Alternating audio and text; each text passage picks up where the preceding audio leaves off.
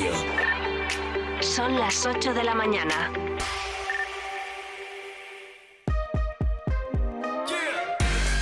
Vive Burgos con María Cristóbal.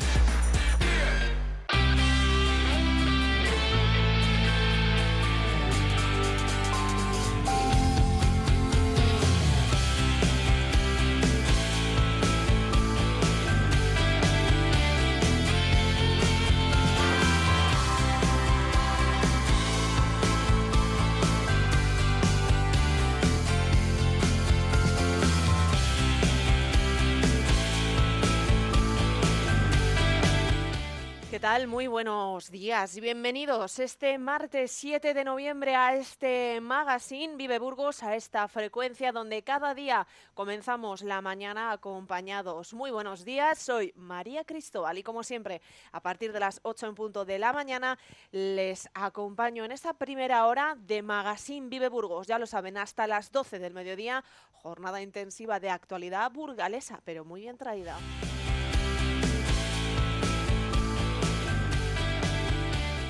El próximo jueves 23 de noviembre Burgos tiene una cita histórica. Está previsto para esa fecha que el director de la central nuclear de Garoña explique los aspectos técnicos del desmantelamiento de la central y cómo o por dónde se ha empezado. En el pasado quedará el recuerdo de esta planta burgalesa, ya que en octubre se certificó que el proceso será seguro para la población y en esta primera fase de desmantelamiento hasta 2026 está inmersa la provincia de Burgos y esta zona concreta junto a la central nuclear de Garoña. Este será nuestro tema de portada porque hoy hablamos con Raquel González, teniente alcalde del Valle de Tobalina, para valorar todo lo vivido hasta llegar a este momento.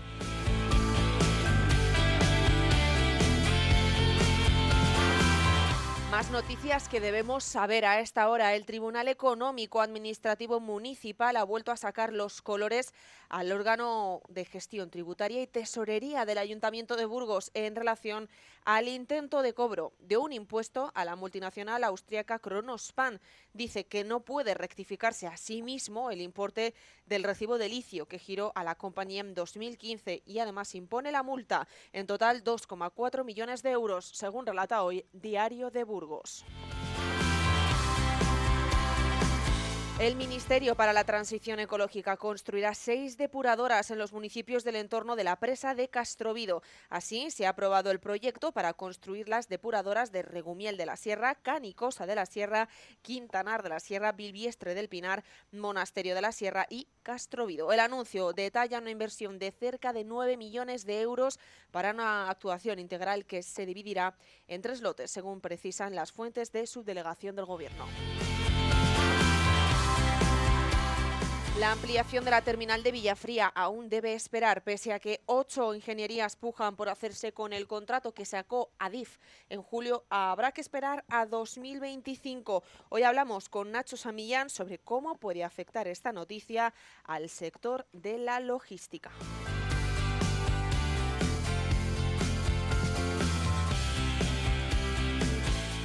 Burgos acoge hoy la Asamblea General de la red EUNIC, la principal red de centros culturales europeos, con la presencia de más de una veintena de institutos culturales europeos.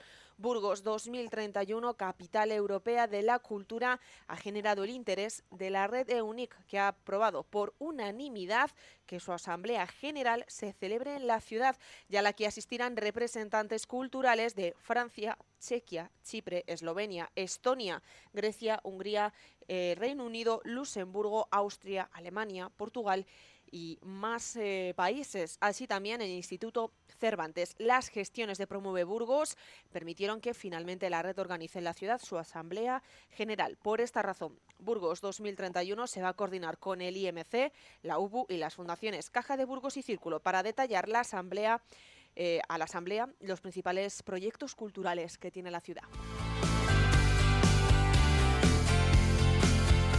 Efectivos de la Guardia Civil han investigado a tres vendedores ambulantes sorprendidos en un mercadillo con falsificaciones en una localidad de la comarca de la Bureba, valoradas en 263.000 euros. Los hechos ocurrieron durante el mercado ambulante mensual celebrado el pasado mes de octubre, cuando guardias civiles del Destacamento Fiscal y Fronteras de la Aduana de Villa Fría de la Comandancia de Burgos realizaban la inspección en los puestos que ofrecían sus productos. Tres de estos vendedores levantaron las sospechas de los agentes que recelaron de que el género mostrado se tratara realmente de prendas y calzado deportivo de marcas oficiales. Su apariencia, debido a la elevada calidad de los acabados, no hacía pensar inicialmente en una imitación y finalmente fueron investigados por esas falsificaciones por valor de 263.000 euros.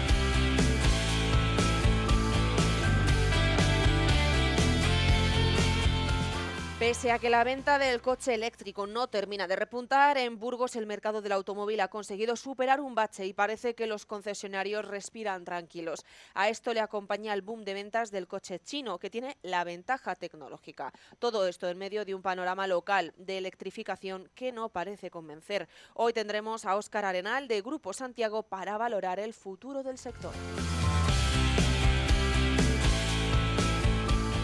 La Federación de Empresarios del Metal de Burgos religió a Andrés Hernández, CEO de la firma Hyperbaric, como presidente de las empresas de las industrias de metalurgia y siderurgia burgalesa. Eh, así lo informaron desde FAE, eh, nombrado presidente de la organización por primera vez en el año 2018. Con esta reelección, Hernando inicia un segundo mandato al frente del sector del metal, una de las actividades económicas con más peso en el tejido productivo burgales y que cuenta entre sus principales desafíos a medio plazo con la sostenibilidad y la transición energética, por un lado, pero por otro, la captación del talento y la cualificación profesional. En un escenario de energéticos al alza y de una población cada vez más envejecida. Con la renovación de este compromiso de Hernando con FEMEBUR se mantiene la responsabilidad empresarial con el liderazgo económico de la provincia porque a él pertenecen la mayor parte de las empresas trayectoras del tejido productivo empresarial burgales.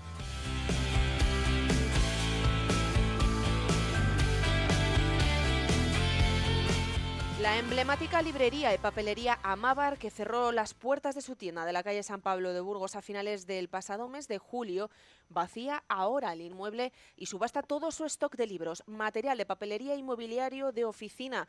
En total, casi 3.000 referencias que se subastan en lotes separados.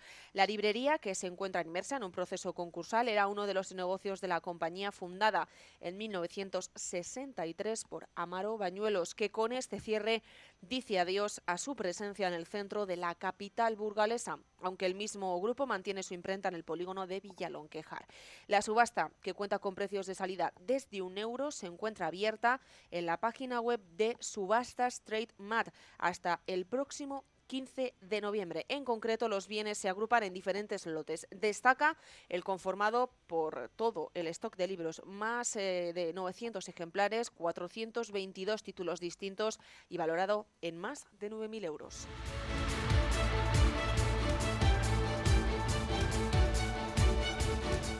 Los itinerarios culturales, caminos de caminos de arte rupestre prehistórico, Ruta de Vía de la Plata, Camino del Cid, Rutas del Emperador Carlos V y Caminos de Pasión participan en Londres desde el pasado 6 hasta mañana 8 de noviembre en una nueva edición de la World Travel Market bajo el denominador común de rutas culturales de España, propuesta que aglutina la oferta de estos cinco grandes recorridos. El objetivo de la cita es impulsar el conocimiento sobre este club de producto y cerrar posibles acuerdos acuerdos de comercialización no solo en Gran Bretaña, sino en otros mercados en los que ya se han realizado otras acciones conjuntas de promoción. Para ello se han cerrado una veintena de citas con profesionales procedentes de Canadá, Estados Unidos, Italia y también Francia. En su mayoría son agencias y turoperadores, aunque también se han programado varios encuentros con medios de comunicación especializados. Y ahí en, esa, eh, en, ese encuentro de Londres estará presente Burgos y su camino del CID.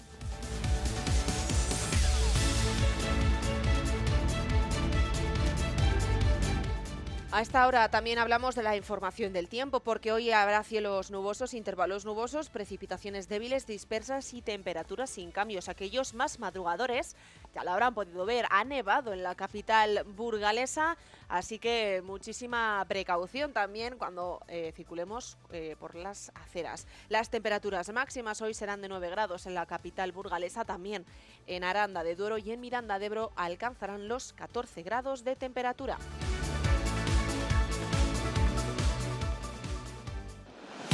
Automotor Dursa, en carretera Madrid-Irún, kilómetro 234 Villagonzalo Pedernales, patrocina la información del tráfico. Pues si hablamos de tráfico, hablamos de la Dirección General de Tráfico que no mantiene ninguna incidencia de circulación en la provincia burgalesa, aunque como decíamos hoy ha habido nieve, con lo cual la calzada puede estar también resbaladiza y siempre deben circular, recuérdenlo también, con precaución. Lo que sí tenemos es como cada martes a los servicios de la Policía Local con Pablo Ibáñez que nos trae la información necesaria que tenemos que conocer de cara a esta semana. Buenos días, Pablo. Hola María, buenos días. Esta semana desde la Policía Local queremos informar sobre una ocupación de vía pública que tendrá lugar en el Paseo del Empecinado desde la confluencia con la calle del Carmen y que abarcará cerca de unos 40 metros aproximadamente por la reserva de espacio para el estacionamiento de vehículos y que comenzará a las 18 horas de la tarde del viernes 10 y finalizará a las 13 horas del domingo 12 de noviembre, siendo el motivo la retransmisión de un programa de televisión española. Muchas gracias y que tengan una buena semana. Pues a las 8 y 11 minutos nos vamos a ir a publicidad y regresamos enseguida para hablar, ya lo saben, de Garoña con la teniente alcalde de Valle de Tobalina. También hablaremos del sector de la logística y del automóvil. ¿Quieres tener un Lexus UX como los que llevan los jugadores del San Pablo? Ahora puedes tener un coche nuevo con entrega inmediata por solo 185 euros al mes, con los cuatro primeros mantenimientos incluidos y hasta 10 años de garantía. Consulta condiciones en Lexus Burgos, unidades limitadas. Visítanos en Lexus Burgos, carretera Madrid-Irún, kilómetro 234. Burgos.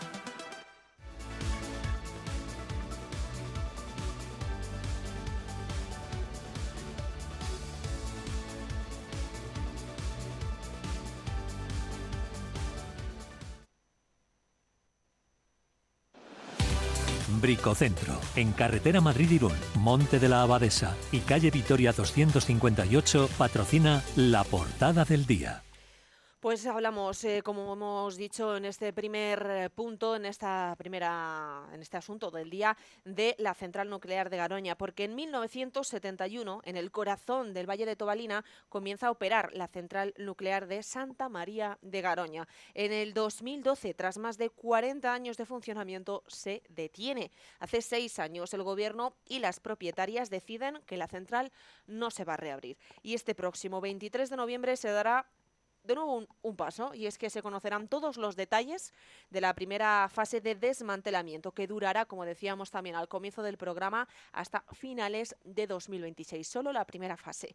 Raquel González, actual teniente alcalde del Valle de Tobalina, durante ocho años también alcaldesa del Valle, nos acompaña hoy en Vive para hacer un balance de lo que ha supuesto y supone Garoña para las localidades cercanas. Raquel González, muy buenos días, ¿qué tal? Gracias por venir a Vive. Hola, buenos días. Bueno, Raquel, ¿cómo aprendisteis a vivir con la central? Un día tuvisteis que aprender de nuevo a vivir sin ella, estábamos comentándolo, ¿no? Primero eh, aprendemos a vivir con esa central, luego después de 40 años en funcionamiento que se detiene, ¿qué supuso mientras estaba activa esta central para lo que es la, comarca del Valle de Tobalina? Bueno, el Valle de Tobalina es un conjunto de 33 pueblos y como has dicho, la historia de la central pues se remonta durante varias décadas que se instaló aquí la planta nuclear. ¿Cómo se ha convivido? Pues se ha convivido en perfecta armonía porque la central nuclear ha supuesto cierta actividad económica para no solamente para el Valle de Tobalina, sino también para toda la zona. Se notaba movimiento, había perspectivas de empleo temporal y en ese sentido, bueno, pues hay una diferencia, como has comentado, un antes y un después entre lo que suponía la central nuclear en activo y lo que supone la central nuclear desde el momento en el que se cierra, que han pasado ya varios años y se viene notando esa especie de bueno pues de goteo de población que va abandonando estos pequeños pueblos por falta de perspectivas de empleo básicamente. Y bueno, sí que se nota, sí que se nota esa falta de actividad económica y ese movimiento que generaba la central nuclear como si fuera, digamos, una, una gran industria que genera actividad y que genera movimiento. Porque ¿cómo incrementó, cómo afectó al empleo en lo que es el Valle de Tobalina? Nos has comentado que ahora la gente precisamente abandona ¿no? Eh, las localidades del Valle por precisamente no tener esas expectativas. En su día, cuando estaba en funcionamiento, ¿cómo repercutía para bien en el empleo? Pues repercutía para bien porque había un determinado sector de personas, personas desempleadas, había empleos de, de baja cualificación, como si dijéramos, que tenían unas perspectivas de empleo temporales.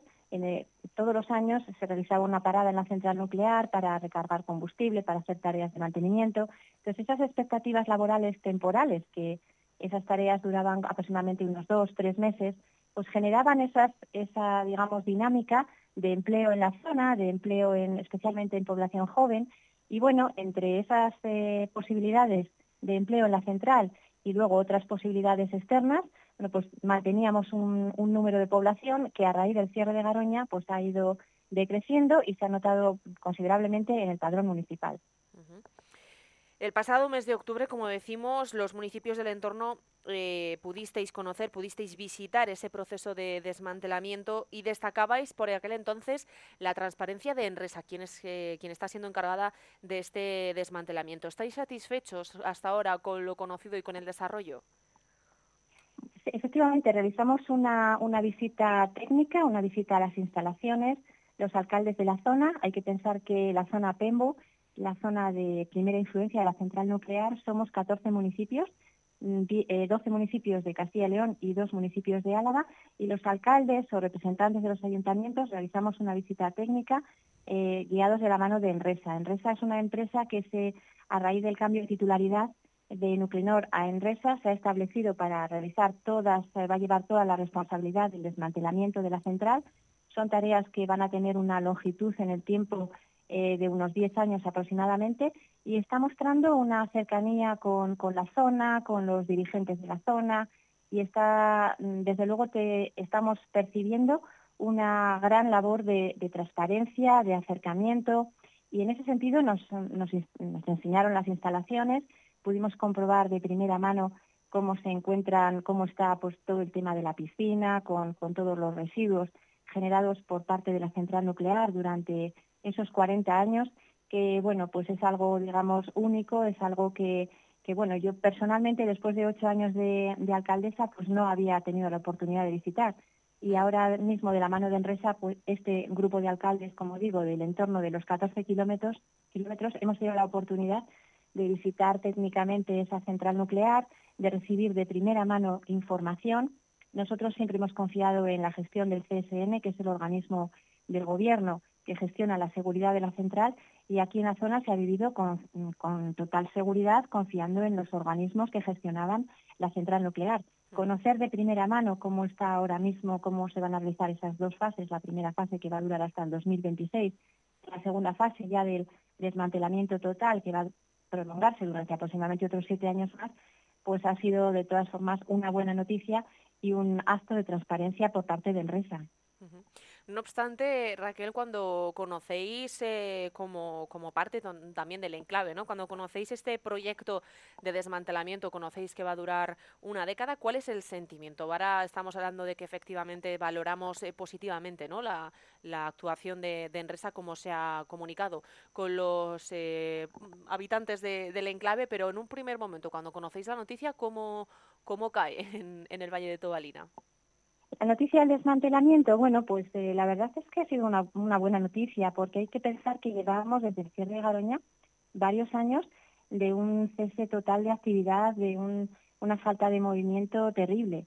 Entonces ahora sí que se puede percibir, no solamente por parte del Ayuntamiento de Valletobalina y los ayuntamientos de la zona, con los ayuntamientos de la zona e imagino que hasta que no se empiece a generar un poquito más de movimiento, pues no podrán percibir de primera mano la influencia del desmantelamiento.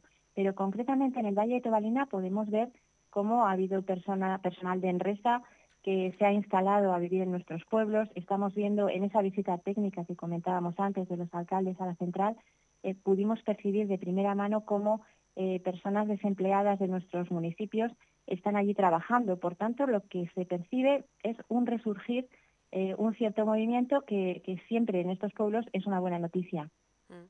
No obstante, este resurgir, eh, aunque tocamos madera, ¿no? Siempre cuando hablamos de, futuro económico, de laboral, pero eh, ciertamente tiene como previsiblemente, ¿no? Esa fecha de caducidad de 10 años, ¿no? Lo mismo que el desmantelamiento, a no ser de que luego se quieran fijar esas personas que ahora se han establecido en, lo que es la localidad, ¿no?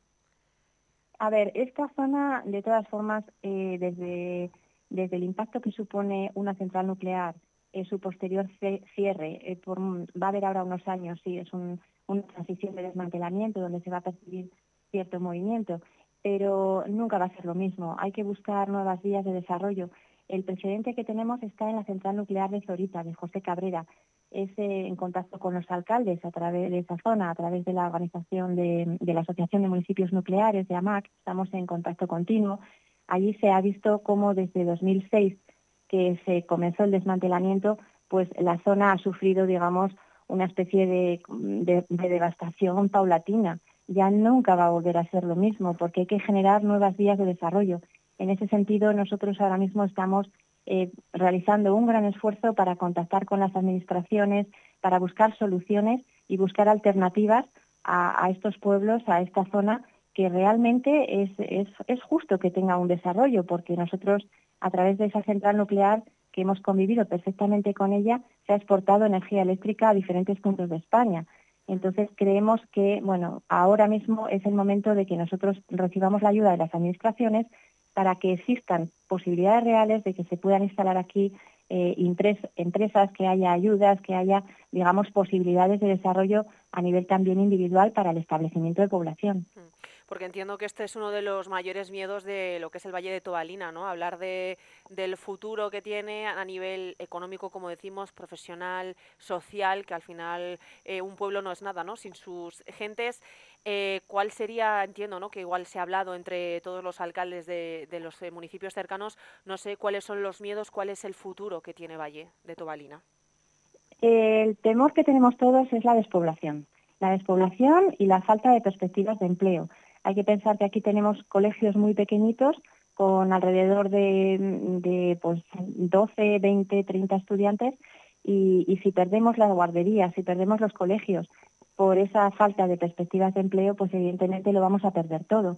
Nosotros contamos con unos servicios que se han ido generando eh, a través del, del, desarrollo que nos ha proporcionado la central nuclear, porque hay que decir que también hemos recibido en los ayuntamientos ingresos por parte de esos impuestos que ha generado Garoña. Esos ingresos nos han permitido generar y activar unos servicios que ahora mismo estamos encontrando dificultades para poder mantenerles. Esos servicios también atraían eh, cierto sector de la población, familias pequeñas con niños, para establecerse aquí. Ahora mismo estamos corriendo un, digamos, mm, de unas circunstancias verdaderamente difíciles porque ahora mismo los, los impuestos que cobrábamos de Garoña hemos dejado de percibirlos. Estamos hablando simplemente en el Valle de Tobalina de alrededor de un millón de euros, 850.000 euros.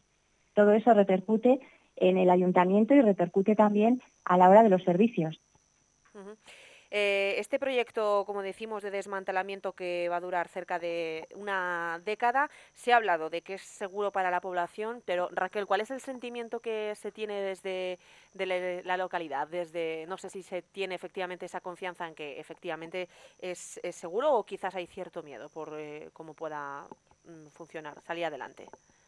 Por lo que yo he podido percibir en estos años de alcaldesa y ahora mismo en el ayuntamiento, eh, no hay ningún tipo de desconfianza por parte de la población ni de nosotros mismos como cargos municipales eh, de que esas tareas, mm, a ver, eh, nosotros como he dicho confiamos en, los organismos que controlan todo el desmantelamiento o han controlado, como se dice, el funcionamiento de la central, cuando realmente había un peligro en potencia era cuando estaba en funcionamiento.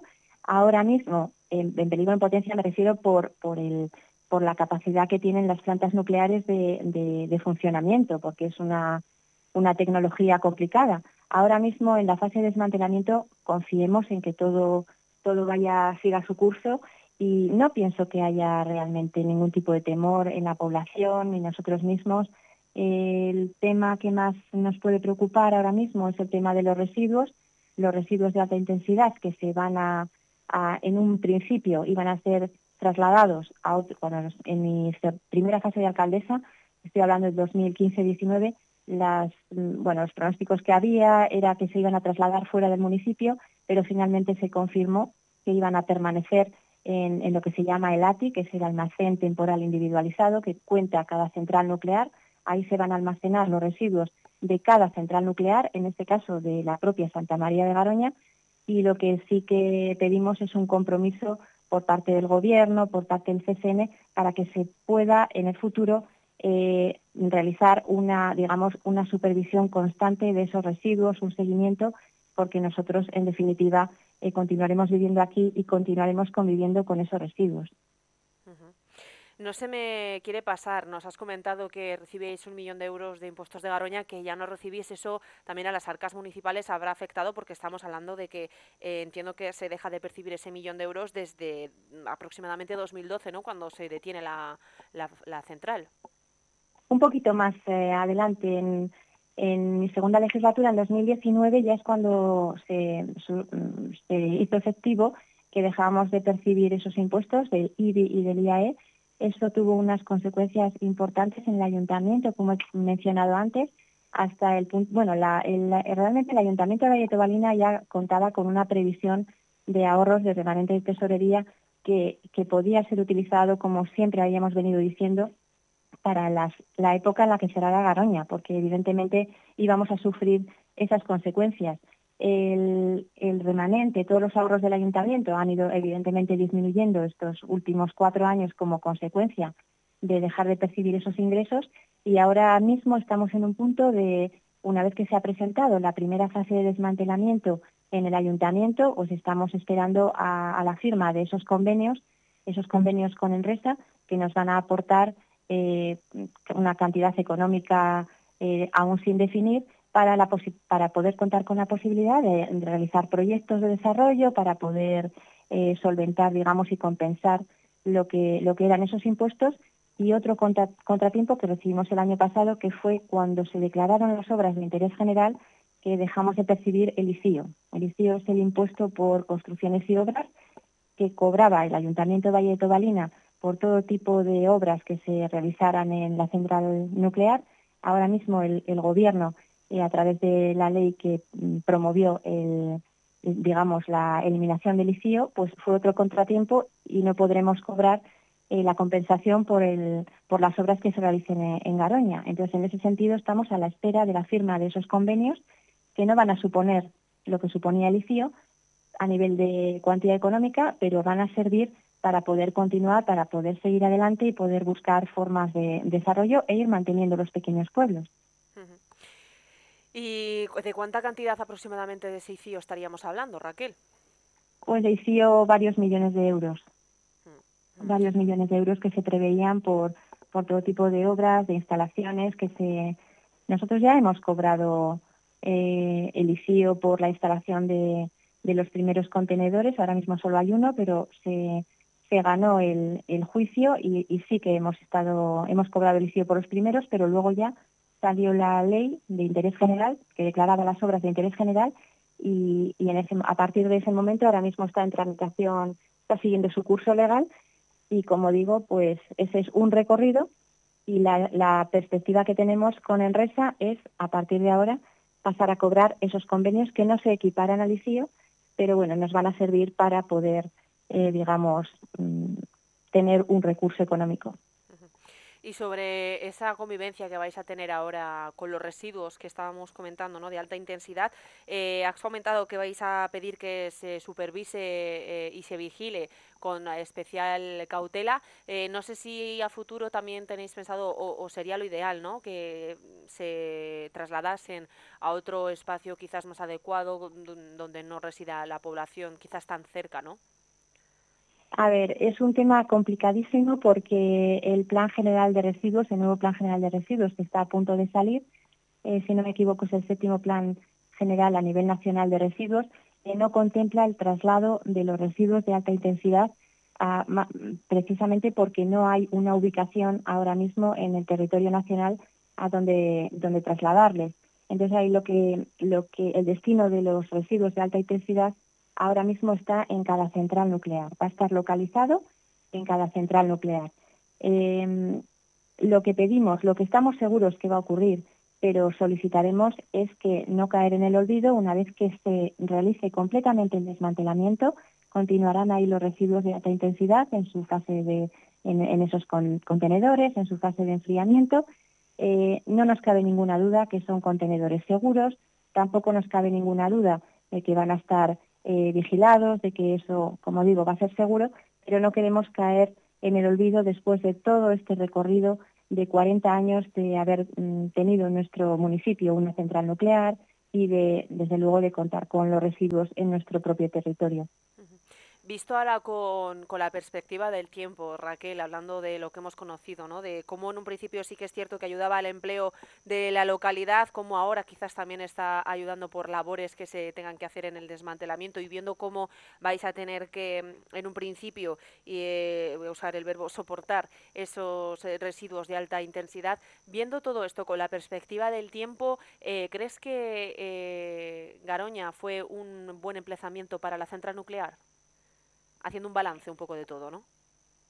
A ver, la central nuclear es una instalación que cuando se ubicó en, esta zona, en la época en la que se ubicó, no se, no se preguntaba a las personas, no se, tampoco las personas daban una opinión ni se cuestionaban hace 40 o 50 años el hecho de la trascendencia que iba a tener a nivel de empleo, a nivel de seguridad, a nivel de cambio de trayectoria en el municipio la convivencia ha sido, como he comentado al principio, ha sido llevadera, ha sido perfecta, se ha generado empleo, no ha habido ningún problema a nivel de seguridad. Hemos convivido con la central y, bueno, yo personalmente, desde que tengo uso de razón, eh, como la mayoría de las personas que vivimos aquí, eh, para nosotros ha sido algo natural, ha sido algo natural que no nos ha generado tampoco, al revés, ha generado, digamos, eh, perspectivas positivas en, su conjunto. Ha generado ingresos al ayuntamiento, ha generado perspectivas de empleo. Y sí que hemos notado mucho con sus inconvenientes también, hay que mencionarlo, que no es lo mismo vivir en una en una zona con una central, una central nuclear que no, por el riesgo que conlleva. Evidentemente nosotros tenemos aquí nuestras casas, vivimos aquí, tenemos aquí, eh, hemos crecido, estamos aquí permanentemente. Entonces, en ese sentido, bueno, pues, a veces sí te planteas o nos hemos podido plantear el, razones, temas de seguridad, pero generalmente eh, hemos vivido con ello, hemos vivido, digamos, en perfecta convivencia, no se ha generado ningún problema y ahora mismo sí que se echa de menos el, digamos, ese vacío que queda, esa desolación también, porque estos son pueblos muy pequeñitos y, a pocos vecinos que falten y poco empleo que haya, pues se nota mucho esa desolación, especialmente en todos los meses desde ahora a Semana Santa. Y, claro, mm, digamos que no sé si ha sido, podría haber sido de otra manera el desarrollo del Valle Tobalina y el desarrollo de la zona, pero hay que mirarlo desde una perspectiva positiva de lo que ha generado la central. Eh, digamos que, que hay que luchar y hay que esforzarse por conseguir nuevas vías de desarrollo y sin más, así sería. ¿Y por dónde pasa precisamente, última pregunta Raquel, ese desarrollo del Valle de Tobalina ahora? Yo pienso que pasa por generar em, iniciativas de empleo, digamos, a nivel, por, porque se den las condiciones perfectas o, o, adecuadas, vamos a decir adecuadas, porque perfecto no hay nada, para que una pequeña familia, un pequeño emprendedor o un grupo pequeño de emprendedores decidan establecer una o, tener una iniciativa económica en el parque, en un parque empresarial, eh, alquilar una, una o varias naves, empezar a, dinamizar una pequeña empresa. Yo creo que esos pequeños pasos, pero que se den claro las condiciones, que haya también alguna ventaja para que esas personas eh, puedan iniciar esas actividades. Yo creo que esos pequeños pasos que antes no se podían dar cuando estaba la central, porque lo más fácil era que bueno, me contratara Garoña durante X tiempo o me prolongara el contrato y entonces todas esas iniciativas empresariales a nivel individual pues quedaron minimizadas. Entonces ahora mismo yo pienso que tendríamos que, hacer todo lo posible porque se dieran las condiciones para iniciar este proceso. Pues eh, Raquel González, de, teniente alcalde del Valle de Tobalina, gracias por estar esta mañana en Vive Radio. Gracias a vosotros y bienvenidos al Valle de Tobalina y a toda nuestra zona.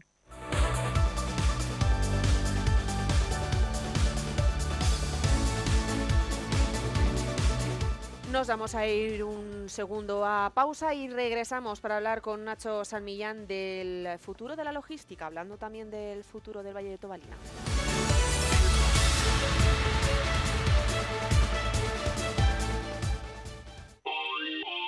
El sector primario en Castilla y León es el protagonista cada mañana en Vive Radio. Desde las 7 y 10 de la mañana, de lunes a viernes. De lunes a viernes. Jaime Sánchez Cuellar te ofrece toda la actualidad informativa. Relacionada con la agricultura y la ganadería. Y la ganadería. Para estar al día. Para estar al día. Vive el campo.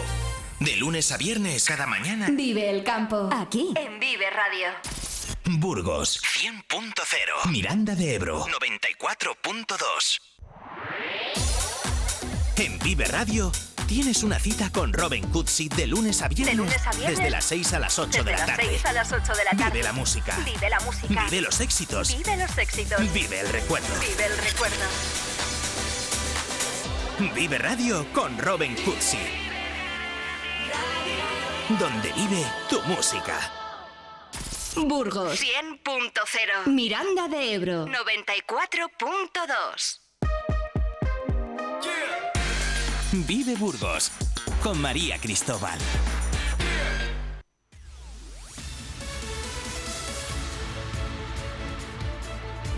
La tan necesaria ampliación de la capacidad operativa de la terminal ferroviaria de Villafría está un poco más cerca de ser realidad, aunque como decíamos aún faltan meses, muchos, para que las obras puedan arrancar. No será, ojo, hasta 2025 cuando el proyecto esté terminado y otro cantar será ya cuando pueda empezar a rodar definitivamente. Para hablar de ello tenemos en Vive al gerente de Aser Comex Logistics y una de las personas que mejor conoce el centro de transportes de esta ciudad, Nacho San Millán. Muy buenos días, Nacho. Muy buenos días. Eh, bueno, eh, Nacho, ¿cómo puede afectar eh, el conocimiento de estos plazos tan dilatados? Entiendo que se puede hablar ¿no? de plazos dilatados en el sector de, de la logística, del transporte. Sí, bueno, lo que yo creo que tenemos que ser claros es que durante mucho tiempo hemos estado ignorados tanto por parte del gobierno central como por parte del gobierno regional. ¿eh? Nosotros desde hace tiempo decíamos que estábamos perdiendo la oportunidad de llegar a formar parte de la red estratégica de los nodos eh, intermodales y estuvimos ahí en bastantes conversaciones con ellos y decían que, que no había presupuesto y que no, no estaba dentro de su programa. Entonces ahora parece que todos tenemos prisa y creo que la verdad se ha dicha llegamos un poco tarde. Sí que es verdad que ha, salido este, para, para, el, para que se pudieran iniciar las obras, me parece que para el 2025, pero ya eh, llegamos tarde para llegar a formar parte, como te he dicho antes, dentro de la red estratégica de los nodos intermodales, como ya han sido nombrados te voy a decir, los, en España es Sevilla, me parece que es en Majarabique, eh, Madrid en Vicálvaro, Valencia, Fuente San Luis, en Barcelona me parece que hay dos, eh, uno es Cantunís y el otro creo que es La Llagosta, en Zaragoza Plaza y luego tenemos, nosotros estamos en, en el medio entre Valladolid, que también ha sido designado, y Vitoria, eh, en Jundit. Entonces, nosotros decíamos que el centro de transportes de Burgos es el que más condiciones tenía porque ya contaba con el puerto seco, con las vi, con, con trenes que eh, conectaban con los puertos, que es muy importante para el, la salida de las mercancías y las exportaciones, y que considerábamos que Burgos era un punto estratégico para, para esta red. Y como te he comentado desde el principio, pues no hicieron caso, no atendieron las solicitudes y ahora parece que, hay mucha prisa precisamente hablando de, de, eso, esta actuación, esta ampliación de, de Villafría, eh, por mucho que sea necesaria y, y vaya a impulsar el, el, sector, lo que no va a hacer es eh, favorecer que la terminal, que Burgos pueda incluirse en esos nodos básicos del corredor atlántico, ¿no? que es de lo que estás también eh, comentando. Correcto, sí. Eh, la, el centro de transportes de aquí, el Puerto Seco, la verdad se ha dicho que con esfuerzo por parte de los que, componen el centro de transporte, de las entidades, ¿eh? y con Gonzalo Ansote, que es el gerente, pues se ha, trabajado, se ha estado trabajando mucho para fomentar la conectividad con los puertos. Entonces, desde aquí tenemos ahora eh, conexión con el puerto de Barcelona, con unos trenes, con dos o tres trenes semanales, y eh, lo que se quiere ahora desde aquí es intentar abrir dentro del corredor central la, conexión con el puerto de Valencia para que, porque mucha mercancía de importación que viene por el transporte marítimo eh, tiene como punto de, como puerto final destino Valencia. Entonces, lo que se está intentando eh, luchar es que se abra el puerto Somosierra, que está ahí la tuneladora, que también hace unos años la ministra prometió que había asignado un presupuesto para sacar la bateadora y a día de hoy no se ha hecho ningún, ningún trabajo. Entonces, lo que queremos es potenciar el, para luego tener eh, formar parte de la red básica en el futuro eh, la apertura del, del corredor central. Entonces es imprescindible para las empresas de aquí, de Castilla y León, sobre todo de Burgos y Aranda, que se abra ese corredor central para ahorrarnos unos importantes costes logísticos, ya que si venimos, tal como está ahora, a hacer el recorrido de ir Madrid, Ávila, Valladolid, todo, y todos los viajes son 110 kilómetros más. Y eso al final pues es un coste importante para las materias primas y para los productos luego que se van a comercializar. Porque estamos hablando que precisamente una de las eh, de los requisitos, ¿no? para estar incluido en ese nodo básico es tener uno de ellos, porque hay, hay varios, ¿no? Uno de ellos sería esa bifurcación, tener como dos líneas eh, que transcurran dos líneas, ¿no? Por, por ese centro que precisamente y parece ser que con ese tren directo, con esa unión podría haberse solventado ese ese punto, porque si hablamos de la necesidad, Nacho, de que Burgos se incluya dentro de ese, de ese corredor, siendo ciudad como es industrial, siendo eh, foco de, transportes en toda Castilla y León, eh, yo creo que no cabe duda ¿no? de que efectivamente Burgos tiene necesidad y casi mm, obligación de estar dentro de ese corredor y de ese, de ese centro, ¿no? Sí, como bien dices tú, Burgos es la provincia más exportadora de Castilla y León, ¿no? La que, y la que más peso industrial tiene somos la más exportadora eh, si quitamos sobre todo a, Valladolid por, la automoción porque tiene Renault, pero luego cuando ha habido la crisis de automoción, Burgos sacaba una diferencia considerable al resto de las provincias de la comunidad. Y como bien dices tú, nosotros necesitamos para que Burgos sea llegue a formar parte de la red estratégica de nodos intermodales, es necesario que sea un cruce de líneas. Actualmente con el corredor eh, atlántico tendríamos una línea y para llegar a, conseguir que por lo menos haya eh, que tiene que haber dos líneas necesitamos la apertura del corredor central. Pues ya confluirían las dos líneas y entraríamos a formar parte tal según la ley dentro de la red básica. Hablamos ahora es importantísimo para las empresas que, que se nos abra el corredor central porque además lo demanda la, industria, para, eh, porque mira, cuando una empresa quiere instalarse en, un, en una zona, tú imagínate que quieren venirse a Burgos, se tienen muy en cuenta los, eh, los costes logísticos. Los cinco puntos claves que analizan las empresas cuando se quieren establecer en un, en un país o en una ciudad es la disponibilidad del suelo, la mano de obra, el coste de la energía, la fiscalidad, la burocracia y la logística. Entonces, mm, si nos quedamos fuera, vamos a tener un problema para ser atractivos para que las empresas vengan a establecerse aquí. Si hablamos del, sector, eh, Nacho, eh, ¿cuál es la situación actual que vive la logística?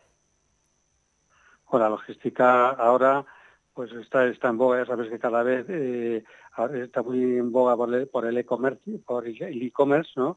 Entonces nosotros ahora, la verdad es que llevamos unos años con muchísimo trabajo. Yo creo que está en auge, hay mucha demanda de, para trabajadores, eh, tenemos un problema que sois, todos conocedores, que es la falta de choferes, para la, porque los choferes dicen que eso como era antes, que, que conocíamos a nuestros padres o a nuestros abuelos, tíos, esto que cogías el camión salías aquí de aquí de Burgos un lunes y hacías el transporte internacional y te tirabas fuera de casa ocho, diez o dos semanas, pues la gente joven ahora dicen que eso es muy duro y que no, no quieren.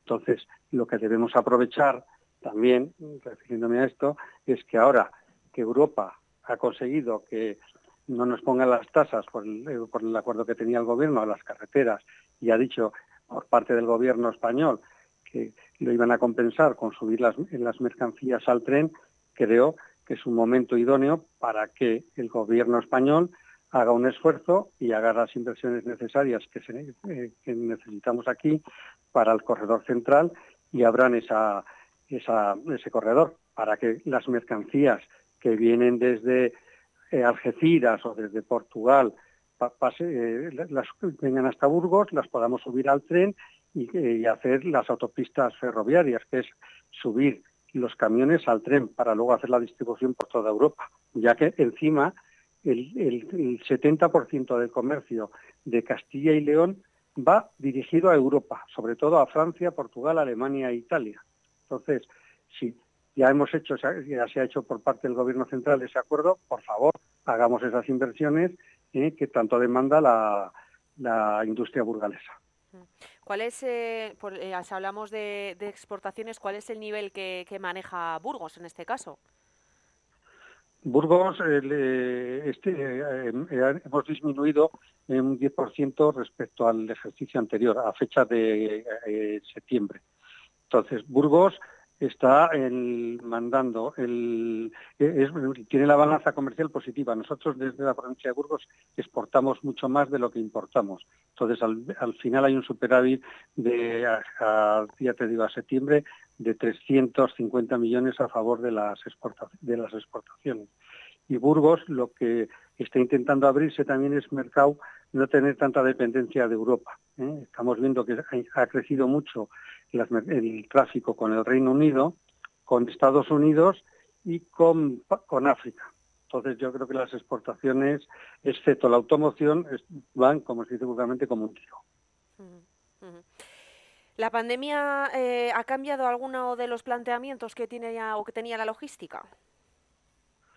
Sí, eh, muchas empresas estamos buscando eh, hubs o centros de distribución más cercanos a, la demanda de, la, de, las empresas. Eh, con la pandemia vimos que los tiempos de tránsito y la dependencia que tenemos de China era muy importante. Entonces, lo que se está buscando es eh, relocalizar industrias más cercanas hacia España o hacia Europa. Se está mirando mucho el mercado de África para montar ahí centros de fabricación y también centros logísticos para que luego podamos abastecer a las empresas en mucho menos tiempo de, de tránsito. En vez de treinta y tantos días, que es el tiempo que traemos, tardamos en traer un contenedor desde China, desde África, la zona de Marruecos o por ahí, traerlos en tres o cuatro días. Y nos Entonces, has comentado... Ahora... Sí, perdón. Sí, perdona, perdona. Nos has comentado, ¿no? Ese déficit de, de, trabajadores, uno de los mayores problemas también, y, y lo hablábamos esta misma semana con, con, el presidente Asebutra, era el déficit de conductores de camión. ¿Cómo se puede hacer frente a este problema del que también sufre, evidentemente, la logística de Burgos? Pues bueno, eso yo creo que ahí el presidente de Asebutra te habrá dado mucha mejor, te podría dar mucha mejor contestación que yo. Yo creo que lo que tenemos que intentar es salvar las trabas para poder traer gente de, de fuera, ¿eh? Eh, porque ahora vas a hacer una solicitud de que necesitas choferes y aquí te dicen que como hay gente en el paro que eh, apuntada de, mm, de chofer, pues no te los puedes traer. Pero bueno, yo no me quiero meter ahí en la, en la normativa eh, de España para poderlos traer fuera. Y lo que sí que te digo es que lo que sí que es importante y reduciríamos mucho es a, empezar a montar las autopistas ferroviarias, que como te comentaba en un principio es subir el camión al tren para que los choferes, tú imagínate, eh, tienes un radio de acción de mm, 400, 500 kilómetros, hagan las distancias cortas, salgan por la mañana, lleguen al, centro neurálgico de la red básica, en este caso podría ser Burgos, dejan el, su, su semirremolque aquí en el puerto seco, lo metemos en el tren y el tren ya lo lleva direccionado hacia Francia, Alemania e Italia. Y ellos recogen aquí la, el, un contenedor o, la, o otro semirremolque que haya venido de Europa o de, puertos de Valencia o de Barcelona y, desde aquí vuelve a su casa. Entonces, los choferes sí que están dispuestos a seguir trabajando en las condiciones actuales siempre y cuando el tiempo de, trabajo sea ocho horas y les dé tiempo diariamente a volver a su casa a dormir. Pues eh, Nacho San Millán, gracias por venir a, Burgo, a Vive Burgos esta mañana y comentarnos esa realidad del sector de la logística. Pues muy bien, muchas gracias a vosotros. Y si hay alguna duda, ya sabes dónde estoy. gracias. ¿Perros? Tres. ¿Fiestas? ¿Alguna? ¿Robots aspiradores? Uno. Dos. Doy fe de que esta alfombra lo ha vivido todo. No hace falta un notario para ver cuando una alfombra lo ha vivido todo. Ven ya a Bricocentro y descubre nuestra gran colección de alfombras para todos los gustos y estilos. Bricocentro. Bricocentro en Burgos, en sus dos direcciones de siempre, Monte de la Abadesa y Calle Vitoria, Polígono Plastimetal.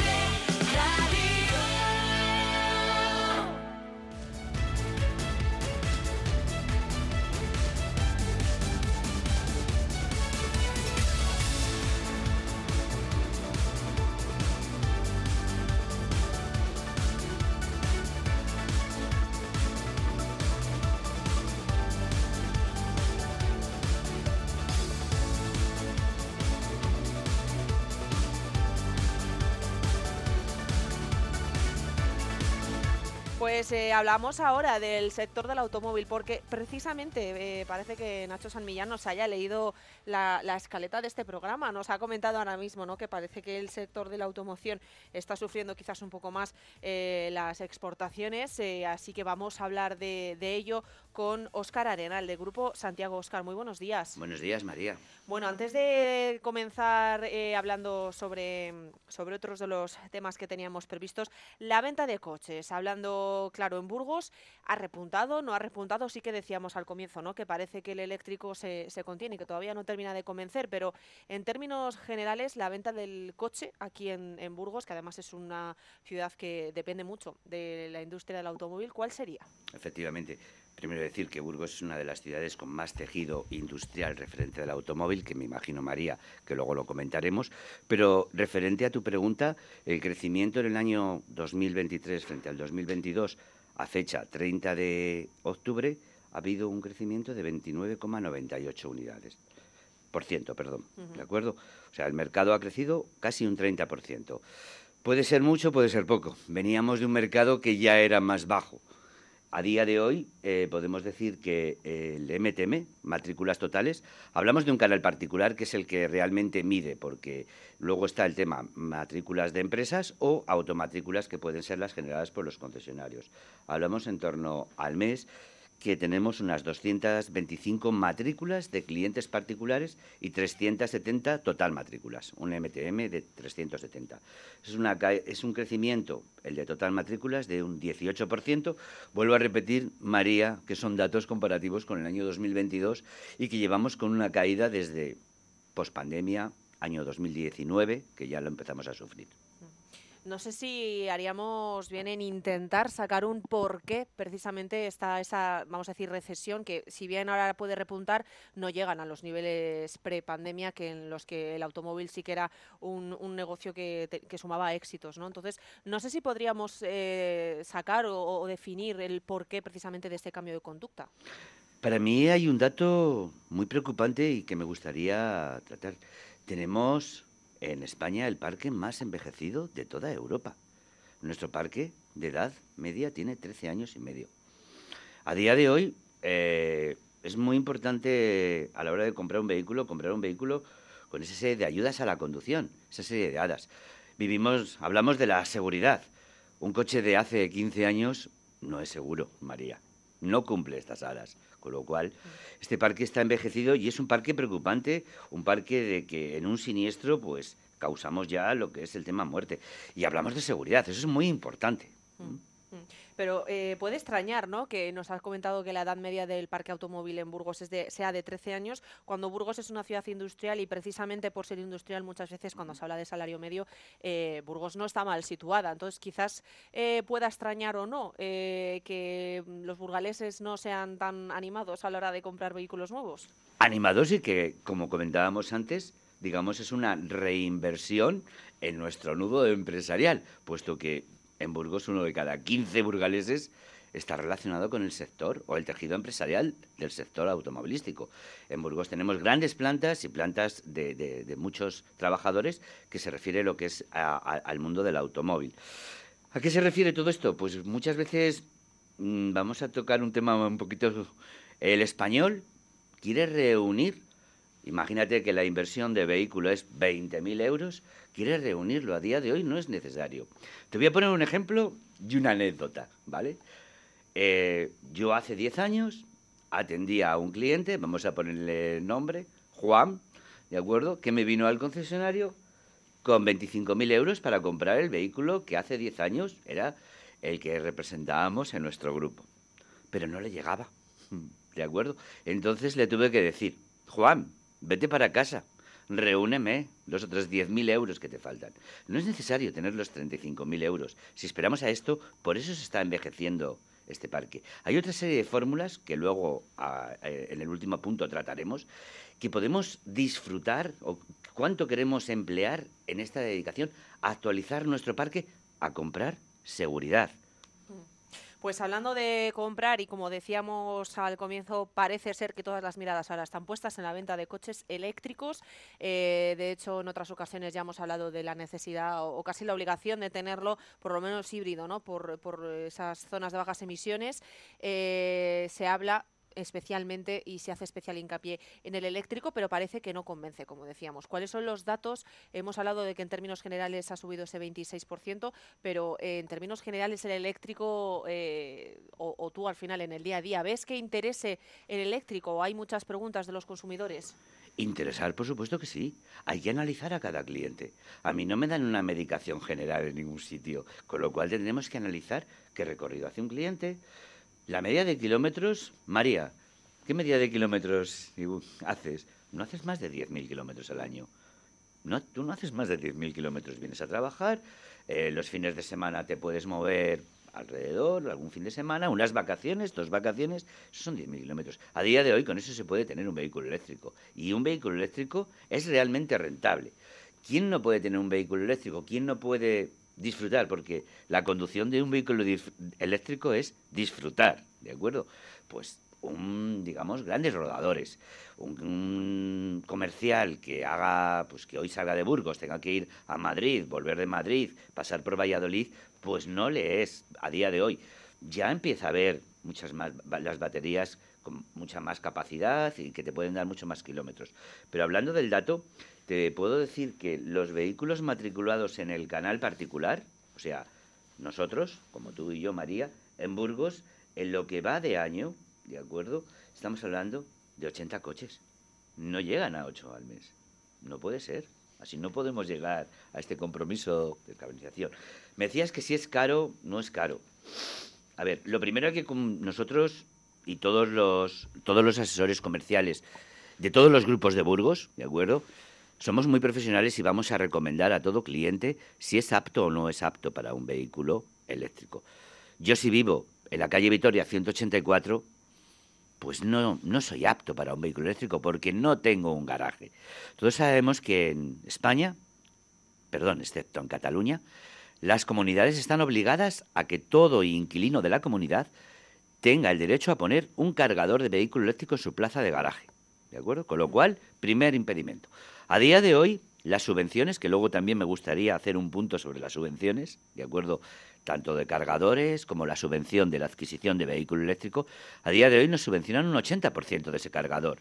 Estamos hablando, todo ya, ya no es como hace recuerdan los primeros móviles, como eran las baterías, la, la, primera capacidad, pues todo esto tenemos que evolucionar y ha llegado ya.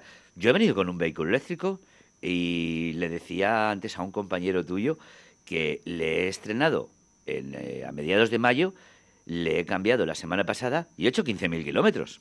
en mis desplazamientos, con lo cual el vehículo eléctrico puede ser y tenemos que tenerlo en cuenta. ¿Y cuáles son las subvenciones que precisamente hay? Quizás los ciudadanos piensan que no son suficientes, que no llegan a o que no son aptos quizás para esas subvenciones. Bueno, eh, todo el mundo es apto para la subvención directa, ¿de acuerdo? Que aprovecho para recordar que en toda España acaba o el presupuesto económico o con fecha fin 31 de diciembre. Mm. Con lo cual, en Castilla y León a día de hoy tenemos fondos, ¿de acuerdo? con lo cual, eh, Castilla y León podemos aprovecharnos y el burgalés puede aprovecharse de esas subvenciones que llegan hasta 7.500 euros.